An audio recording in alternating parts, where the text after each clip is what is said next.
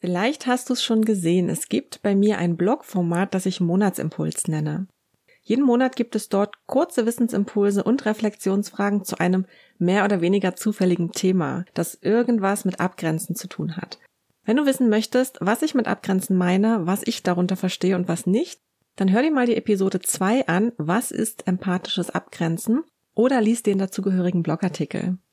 Um für meinen Blog ein monatliches Abgrenzungsthema mit passenden Reflexionsfragen auszuwählen, nutze ich Tarot als psychologisches Hilfsmittel. Warum es den Monatsimpuls gibt, wie du mit ihm arbeiten kannst und wie du dir auch ein eigenes Bild der Karten machen kannst, erzähle ich dir in dieser Episode.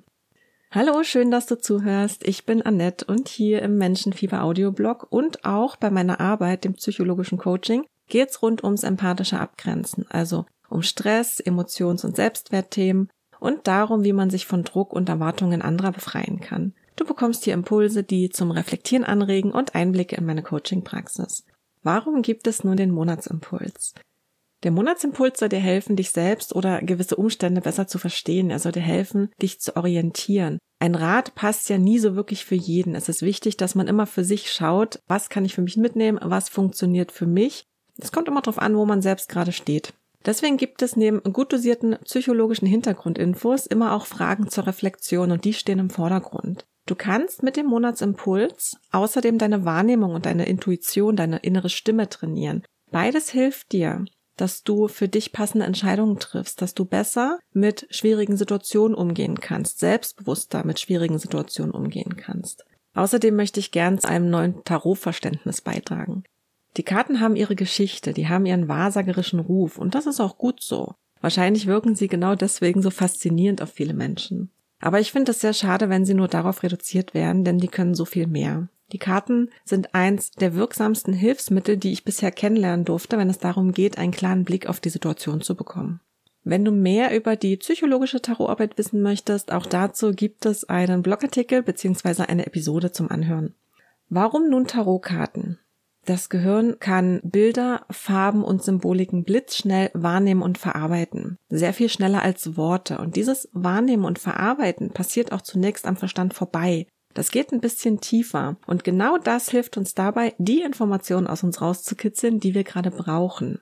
Ja, erstmal ein Stück weit losgelöst von stressenden Glaubenssätzen, von hinderlichen Zweifeln, von all den Dingen, die unsere bewusste Wahrnehmung filtern und die ja oft für unsere Probleme mitverantwortlich sind.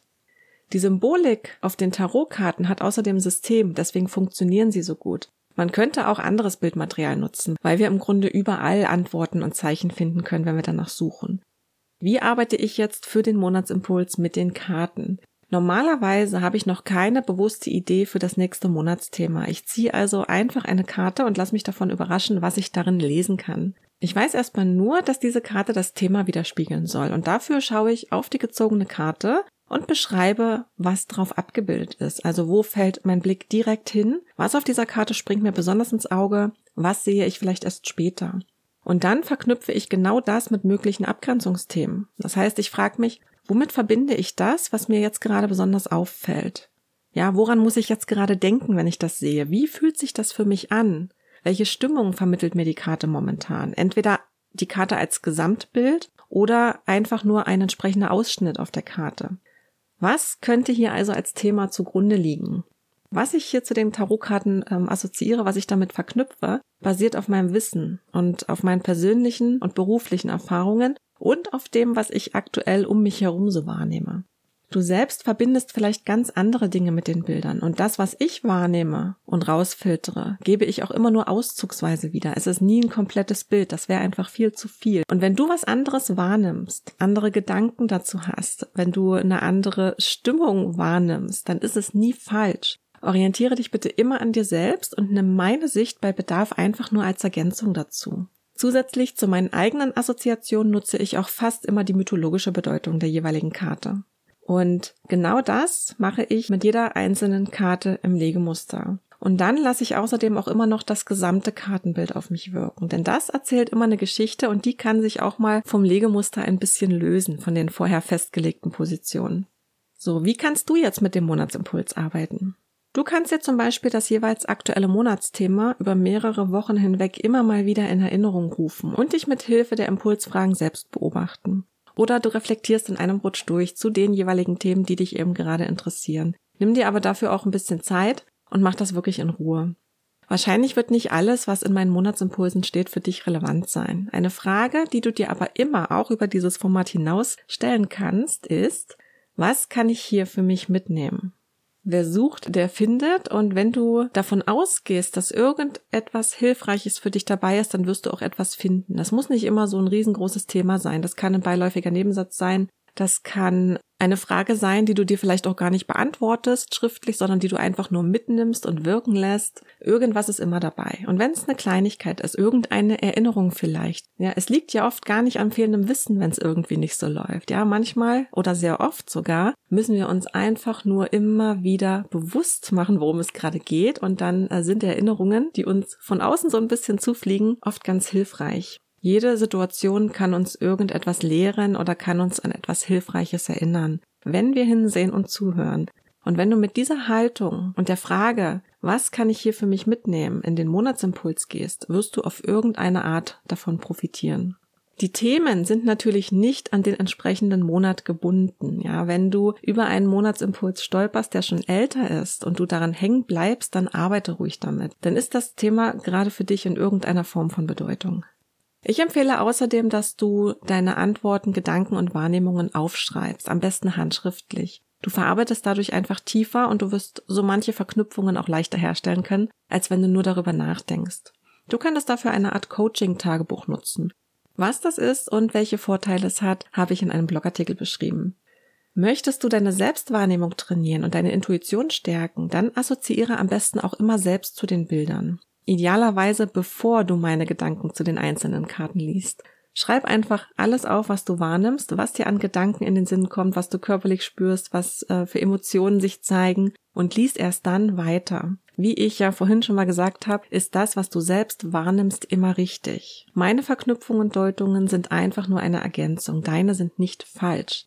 Solche Ergänzungen sind sehr sinnvoll, denn manchmal, wenn uns ein Thema sehr nahe geht und wir selbst mitten im Problem stecken, haben wir einen Tunnelblick. Dann spiegeln uns die Karten ausschließlich den aktuellen Problemkreislauf und wir sind blind für den Lösungsimpuls. Hier hilft dann einfach ein Blick von außen, vielleicht auch ein fachlicher Blick von außen. Auf jeden Fall sollte es eine Person sein, die von deinem konkreten Problem nicht selbst betroffen ist. Eine Person, die über genügend emotionalen Abstand zum Thema verfügt.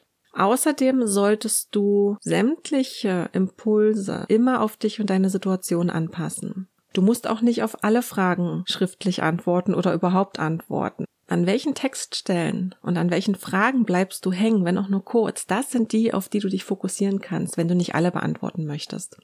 Und auch wenn du merkst, dass du eine stärkere Ablehnung gegenüber einem der Impulse empfindest, lohnt es sich, genau dort mal genauer hinzuschauen.